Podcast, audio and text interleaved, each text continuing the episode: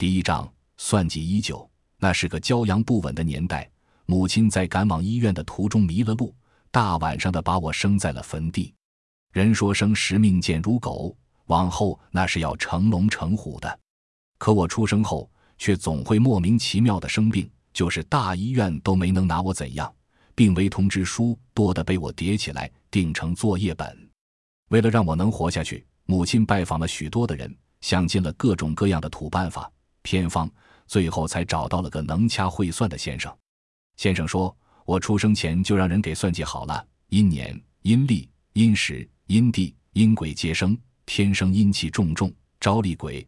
还说这种命叫什么阴尸鬼命，根本没得解，就算用尽办法也绝迹，活不过七岁。死后还会给那心术不正的人养成血衣小鬼，驱来害人。母亲听完傻了眼，想到我死后要还要变鬼去害人，顿时浑身毛起来，忙求那算命先生救命。算命先生本来还怀有恻隐之心，可掐指一算后，立即就背着行囊飞也似的逃了。母亲哭得昏死过去好几次，最后想起了能给人驱鬼驱病的外婆。外婆是鼎鼎大名的仙婆。当年文化大革命扫除一切牛鬼蛇神，为了躲过批斗，遁入了深山老林中，无影无踪。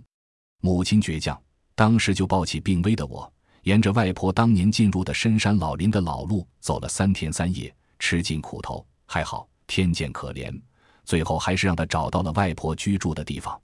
外婆从母亲手里接过了我这外孙，高兴得泪眼婆娑。可随后掐指一算，当时就跺起了脚，大骂起来。哪的小畜生，敢害我宝贝外孙的性命？母亲还以为是在骂他，吓得跌坐地上，哭得一塌糊涂。当然，那是后来母亲描述，以外婆平稳的性格，事实是否如此就不得而知了。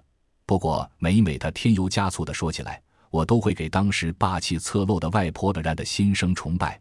或许也是我喜欢和外婆亲近的原因。明白我被人下了咒，外婆立即就开坛做法了。不过，这可不是为了给我驱鬼治病，而是自作主张的给我娶了个童养媳。不管外婆的方法对不对，我因此再也没灾没病，过起了安生日子。很多人也可能会说我不识好歹，居然用了“自作主张”这种词汇。要知道，现在这世道，三四十岁还没交过女朋友的大有人在呢。小子，你毛都没长齐就有媳妇了，还有啥不满意的？其实我是有苦衷的。我这个童养媳和大家心里想的不大一样，不是因为她不够漂亮或者人老珠黄，而是这么多年来我根本没见过她。可外婆说她一直就在我身边。后来隔壁加装了铁锅盖，能接收的电视信号也有好几台。看过了不少古装剧后，我也慢慢知道了童养媳是怎么个回事。童养媳那是旧时老百姓把养不起的女儿。卖给富户家小孩做媳妇的畸形包办婚姻，年龄相差都较大，若妻若姐。不过迎娶童养媳的小孩通常都会被照顾得很好，可我娶的童养媳却看不见，那可就邪门了。当时只有七八岁的我就觉得，既然我有个媳妇姐姐，怎么的你也得让我见着不是？所以缠着外婆就问了许多关于看不见的媳妇姐姐的事。不过。外婆却老是看着我身边空无一物的地方，温柔笑着，让人摸不着头脑。因此有一次气不过，走路摔跤没人扶的我和外婆打趣：“外婆，你说我有童养媳，是我明媒正娶的妻子，可实际我见都没见过，我摔地上了都没人扶我，那是有名无实。如果以后我找到喜欢的人了，一定娶做真正的媳妇。”我记得外婆当时脸色就变了，忙让我不要胡说。说：“就算我有喜欢的人，也只能纳妾，不能娶妻。”倔强的我当然不会乐意，不能娶，只能纳。那哪家女孩子愿意给我做妾？原本安静，得外婆看我倔，就给我唬得一愣一愣的。不过马上我就吃了苦头，身边忽然阵阵阴风朝我吹来。回想起来，我那时差点没吓死，赶紧跑去抱住了外婆。最后外婆让我说我是开玩笑的。阴森森的感觉才随之不见，所以从那时候起，我就开始感觉身边确实有着我看不见的东西存在，也着实睡不着好些日子。至于第一次见到他，我想应该是在我十二岁那年去到镇上读书的时候。南方夏天的天气格外的炎热，小镇更是犹如蒸笼一般。我们这群孩子下了学，就喜欢背着学校结伴到附近的小河小溪里游泳。那天，张一蛋和我加上隔壁班共六七个孩子，在其中一个叫黄东的孩子的建议下，去他家附近的小河边比赛游泳。张一蛋和我一样，是从外婆住的小驿屯里出来的孩子，原名张元义。因为小时候贱兮兮的。老喜欢光着屁股，小伙伴们看到他其中一个蛋特别大，把另一个遮住了，就都戏称他为张一蛋。不过他倒也不在意，甚至引以为豪。大略略的傻缺性格也有些好处，让张一蛋在同一年纪里交了不少的朋友。我与他相反，继承了母亲有些倔的性格，不过在外婆的抚养和影响下，做事倒比母亲多了些不急不躁，因此。老成的我和小伙伴们就没有多少共同语言了。不过张一丹人很机灵，从小的耳濡目染让他知道我这个人是出了名的邪门，遇到危险时总逢凶化吉。因此他老是喜欢赖着和我玩。游泳这种事情当然不能不带上我。穿过茂密的果林，我们一群孩子就来到了黄东家不远处的那条小河。这条溪流是越南那边过来的分支。水流宁静却宽阔深邃，不过并不能难倒我们这群擅长游泳的孩子。才到了目的地，大家都脱了个精光，我也准备要脱衣服下河，可我才脱了一半，就感觉背后阴风吹来，顿时打了个激灵。这种情况在我懂事后并没有出现几次，但是每一次都会使我汗毛直立，生出警惕。可我看着两三个孩子下了水。在平静的水面里嬉戏，玩得欢畅之极，热得我脾气再好也有些燥了。张一蛋是一丝不挂了，扯着我要我下河。天哥，咱也去。照着以前，如果背后吹阴风，我就要立即掉头离开才是。可今天我就不高兴了。十二三岁，老师都说这个年纪正是叛逆期，凭什么我就不能任性一回？黄东是隔壁班的孩子王。一看张一蛋这班上的带头大哥，居然天哥天哥的叫我，就有些不大看得起我，拖拉不敢下水。下一天你咋了？你是不会游泳呢，还是怂包怕死呢？黄东，你找整呢？我天哥会怕死？张一蛋瞪着眼说道。不过还是小心的看了我一眼。我想着不能认怂，犹豫的向后看了下，也就脱掉了衣服，跟着张一蛋下了水。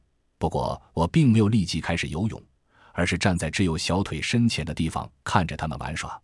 妈的，这小子其实就是怕死，对吧？东哥还是东哥胆子肥，嘿嘿，还用说？黄东不屑地看了我一眼，就带着其他小伙伴游向更深处，顺带还回头说道：“张一蛋，不是自己地盘你就怕了？敢不敢和你天哥组队跟我们比赛过河？傻缺！”敢和我跟天哥比过河？张一丹心里有气。他是村里有名的飞水鱼，游得飞快，而我游泳也是一把好手。两人组队过河，从来就没输过，所以立即就邀约我过去和他们俩比划。我刚想和张一蛋走，可这时一股诡异的力量却猛地拉着我。我甚至已经察觉到冷冰冰的手把我穿着的小内裤扯得变了形。我伸出双手向后去捂快要见光的屁股蛋。结果哧啦一声，内裤都差点裂开了。我气的，原本过去的张一蛋见我表情铁青，立即就跑了过来。咋了，天哥？你没事吧？我感觉有些不大对。你看这河是不是太安静了？我随便找了个理由，往河岸四处看去，也没看到什么能阻止我下河的东西。小一屯人口不多，张一蛋当然知道外婆的事迹，所以对我是言听计从，立即害怕的说道。天哥，那你看到啥了？不知道，反正咱还是立刻上岸好了。我重复说道：“喂，班上的，都和我上岸。”张一蛋立即招手和剩下两个同班的说道：“哈哈，一百三十八班的都是胆小鬼。”黄东看到我们班的都上了岸，立即嘲笑起来，还说和我们比水战，战个鸟呀！回家吃奶去吧。黄东的小伙伴也讥笑着我们，两个同班的虽然因此也有点看不起我，但不敢对张一旦有任何异议，赶紧到了河岸上。我没有理会讥笑，到了岸上，那股阴冷的感觉才消散了不少。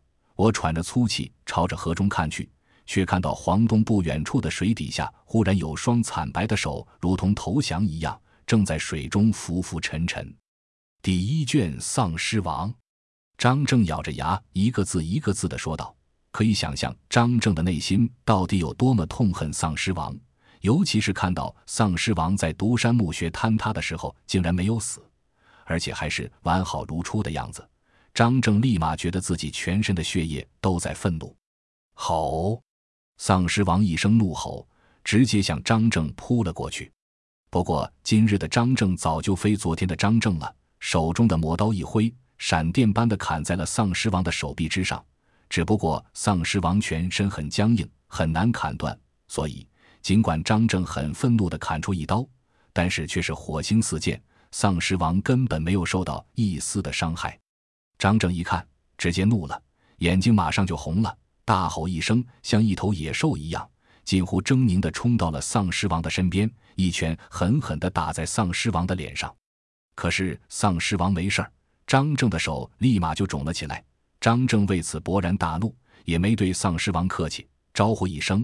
一行人七个同事一起上，对着丧尸王就开始围殴了起来。丧尸王也不是什么善茬，怒吼一声，然后突然之间，众人的周围不知道什么时候就出现了众多的丧尸、鬼魂，还有拼尸。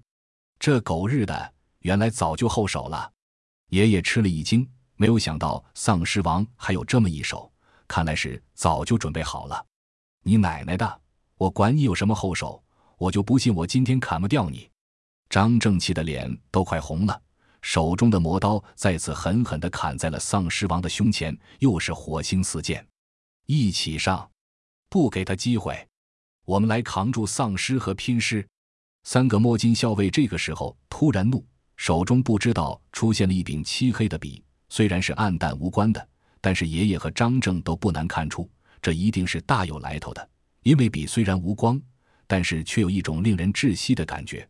果然，三个人上来，瞬间就划开了其中三个丧尸的胸膛，然后锋利的笔瞬间就割掉了他们的头颅，让爷爷和张正显然都大吃一惊。随后，手上突然立，精神一振，全力攻向丧尸王。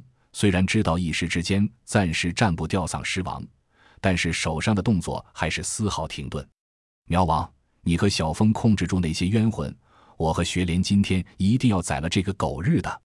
张正扯着嗓子吼道：“苗王应呼了一声之后，然后就和小峰一起施展苗疆巫术，利用神奇的苗疆巫术，瞬间就阻挡住了所有扑过来的鬼魂。所以这个时候，爷爷和张正对付丧尸王毫无压力，手上的七星剑和魔刀挥舞的闪闪光，不止一次两次逼退丧尸王。奶奶的，这狗日的，真他娘的又臭又硬！”实在太难啃了，张正说道。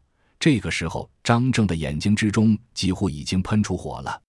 爷爷也知道丧尸王很难啃，但是爷爷不知道为什么这个时候竟然有一种冲动，真的很想抱住丧尸王，狠狠地啃一口，好好泄自己心中的愤怒。娘的，什么狗屁丧尸王，我会怕你？爷爷说着话的时候，自己手中的七星剑再次狠狠地砍在了丧尸王的头上。显然，这一次丧尸王再次没有任何的事情。哼，我还就不信了。张正果断扛上了，牛脾气这个时候显现出来了，所以手中的魔刀一闪，挡住了丧尸王硕大而又坚硬的拳头，然后翻身踹出一脚，结结实实的踹在了丧尸王的身上。但是丧尸王只是摇晃了两下，真正吃亏的还是张正。因为这个时候，张正已经感觉到自己的脚竟然有种隐隐作痛的感觉，所以张正很是愤怒地看着丧尸王，牙齿咬得咯吱响，心中很是愤怒。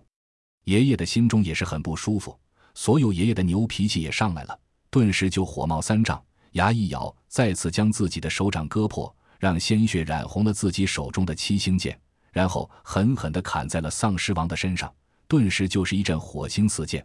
不过这个时候，丧尸王明显感觉到伤害，因为他的身上已经出现了一个深深的痕迹，那是由于所留下来的。张正看到了这一切之后，没有留情，果断将自己的手掌割破，然后将鲜血瞬间都涂抹在磨刀之上，并且还点燃了数道符咒，然后将符咒灰沾满了自己的双手，然后面目狰狞地看着丧尸王，然后大吼一声，狠狠地跳了起来，然后对着丧尸王就是一刀。丧尸王闪身躲过，但是张正岂是这么容易就是应付过的？所以在丧尸王躲过张正手中的魔刀的那一瞬间，张正的左手果断的出击，闪电般的打在了丧尸王的身上，顿时就是一阵片噼里啪啦的声音，丧尸王惨叫一声，后退而去。哼，狗日的，你也知道怕呀！今天你必须死！张正一字一字的说道，眼中冒着火，朝着丧尸王慢慢的走了过去，握住魔刀的那只手在不断的颤抖。丧尸王怒吼了一声之后，然后就疯狂地朝着张正和爷爷同时捅了过来。同时，爷爷和张正都看见了丧尸王的手指，不知道什么时候突然之间变长了。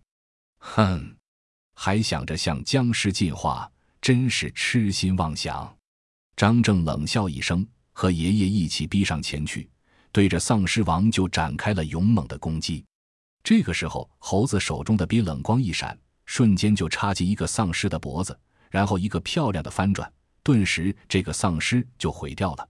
然后猴子一个飞踢，直接将他的脑袋像踢足球一样，瞬间就踢飞了出去。而朱汉生则表现得更为勇猛，他的力气很大，以至于竟然徒手生生地将一个丧尸的脑袋直接拧掉了。而且这还不算，他单掌劈落，掌指如刀，直接生生砍掉了其中一个丧尸的脑袋。而且更加变态的是，他凌空飞踢出一脚，瞬间就将其中的一个丧尸的胸腔直接踢烂了。这让一旁的苗王和小峰看见了之后，吓得魂都没了。他们在心中怀疑：这朱汉生还到底是不是人啊？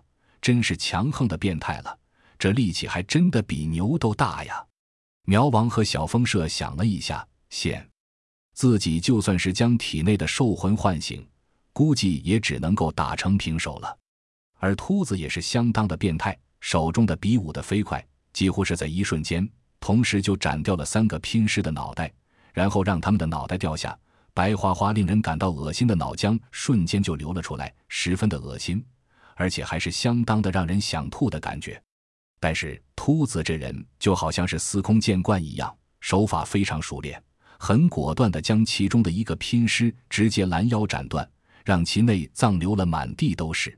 苗王这边也不是相当的轻松，毕竟前来的鬼魂还是相当的多的，所以苗王和小峰还是受到了很大的压力的。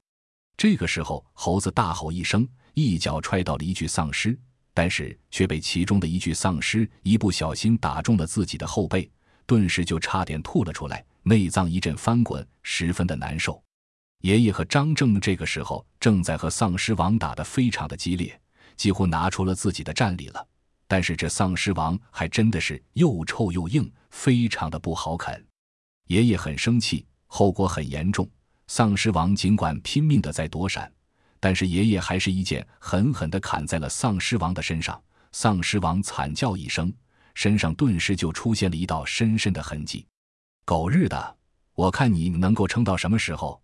张正狠狠的骂了一句，然后抡起自己手中坚硬的拳头，几个连续快的闪身之后。瞅准了时机，闪电般的打在了丧尸王的脸上，顿时就有猩黄的尸水流出。看来丧尸王已经到了极限了，估计撑不下去了。死！这个时候，爷爷和张正听到了苗王大吼一声，同时快的施展秘术，只见眨眼之间就有无数的冤魂灰飞烟灭。小峰这个时候拿出自己怀中的一个精致的牛角一吹，沉闷的声音响起。几乎所有的冤魂在听到这个声音之后，全都惊慌失措、仓皇而逃。但是苗王和小峰显然是有备而来的，所以苗王加大了自己手上的力度，苗其上完全不讲任何打法，直接一拥而上，将丧尸王狠狠地按在地上，然后各种各样的法器对着丧尸王不断的轰击。狗日的，让你杀我爹！张正气得牙咬得紧紧的，使尽全身的力气，将自己手中的魔刀狠狠地砍在了丧尸王的脖颈之上。丧尸王连叫一声都没有的出来，瞬间就被张正手中的魔刀直接斩掉了脑袋，然后彻底完蛋了。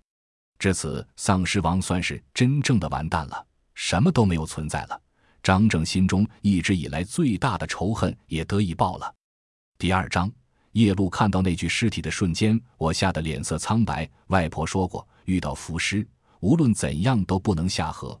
而遇到这种看起来像是投降一样走在河里的尸体，除了马上远离河边，还得赶紧逃命。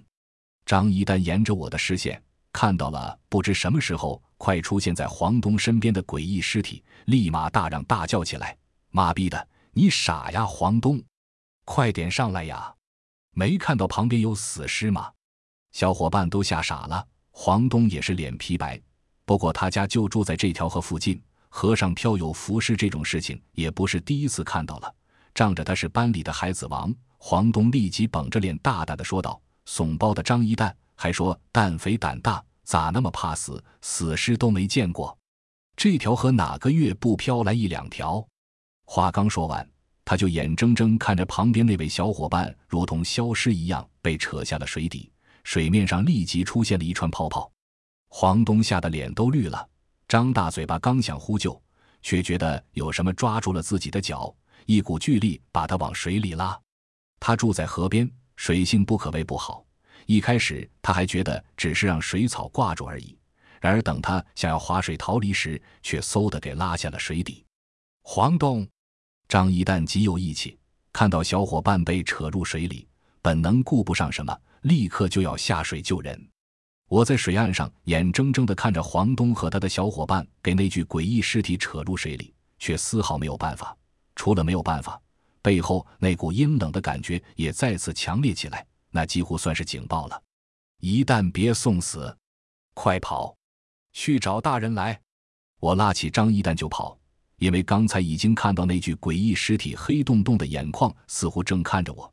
如果再继续待下去，绝对会出现一些让我意想不到的事情。张一蛋都被我拖着跑了，几个小伙伴都别说去救人了，没命的哭着跟我们跑。最后找到了岸边的大人，还报了警。我没敢跟去，远远指着落水的地点，还拉着张一蛋也没让他去。第二天，校长就沉痛的通知我们，黄东和他的小伙伴都淹死了。随后，我听大人们说。捞上来时，两人眼珠子都是睁着的。去捞他们的大人也死了一个，直到警察来了，才平息了这件事。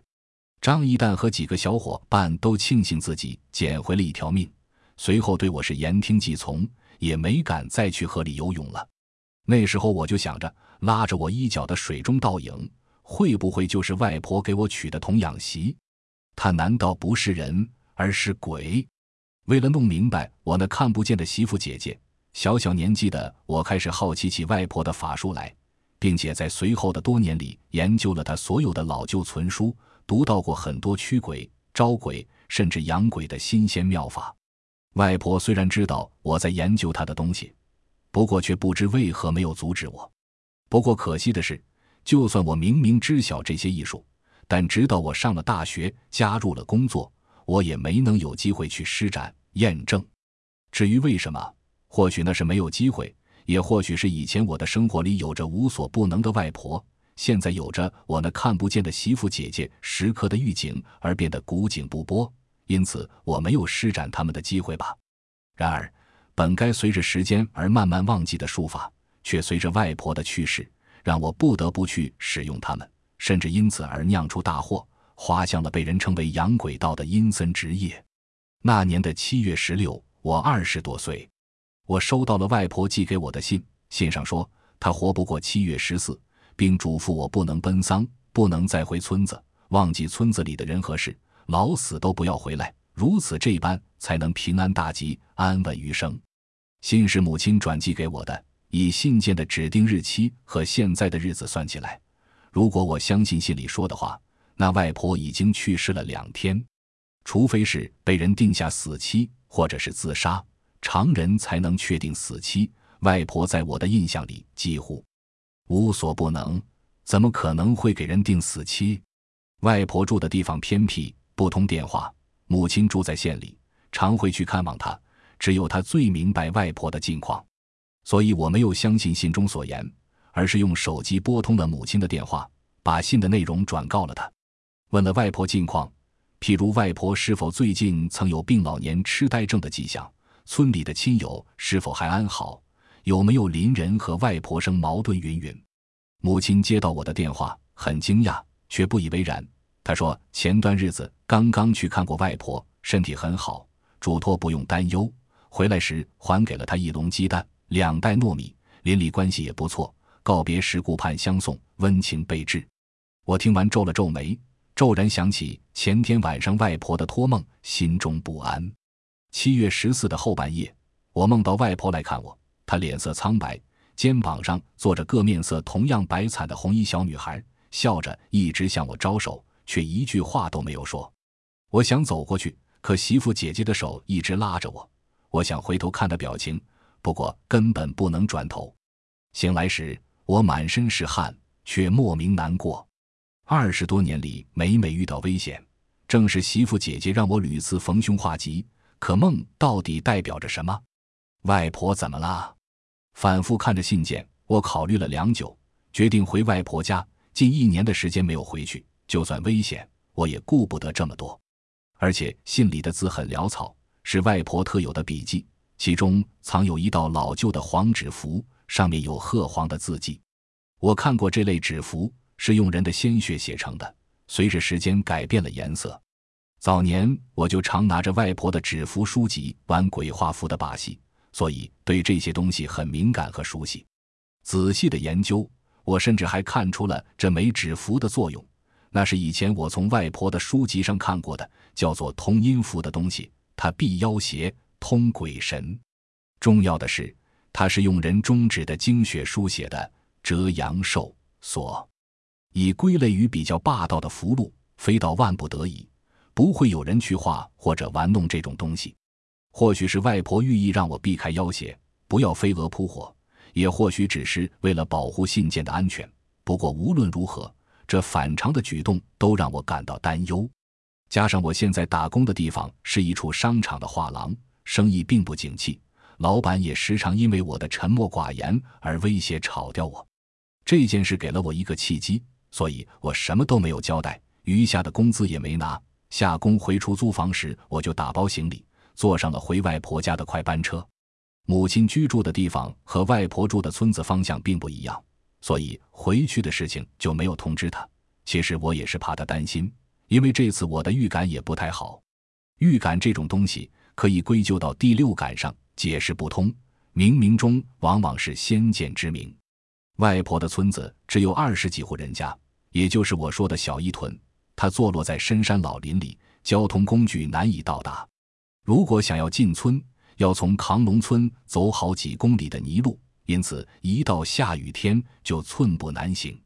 我转坐面包车来到扛龙村时，顺风顺水，并没有撞到下雨天，只是雾有点大，朦朦胧胧的能见度并不高。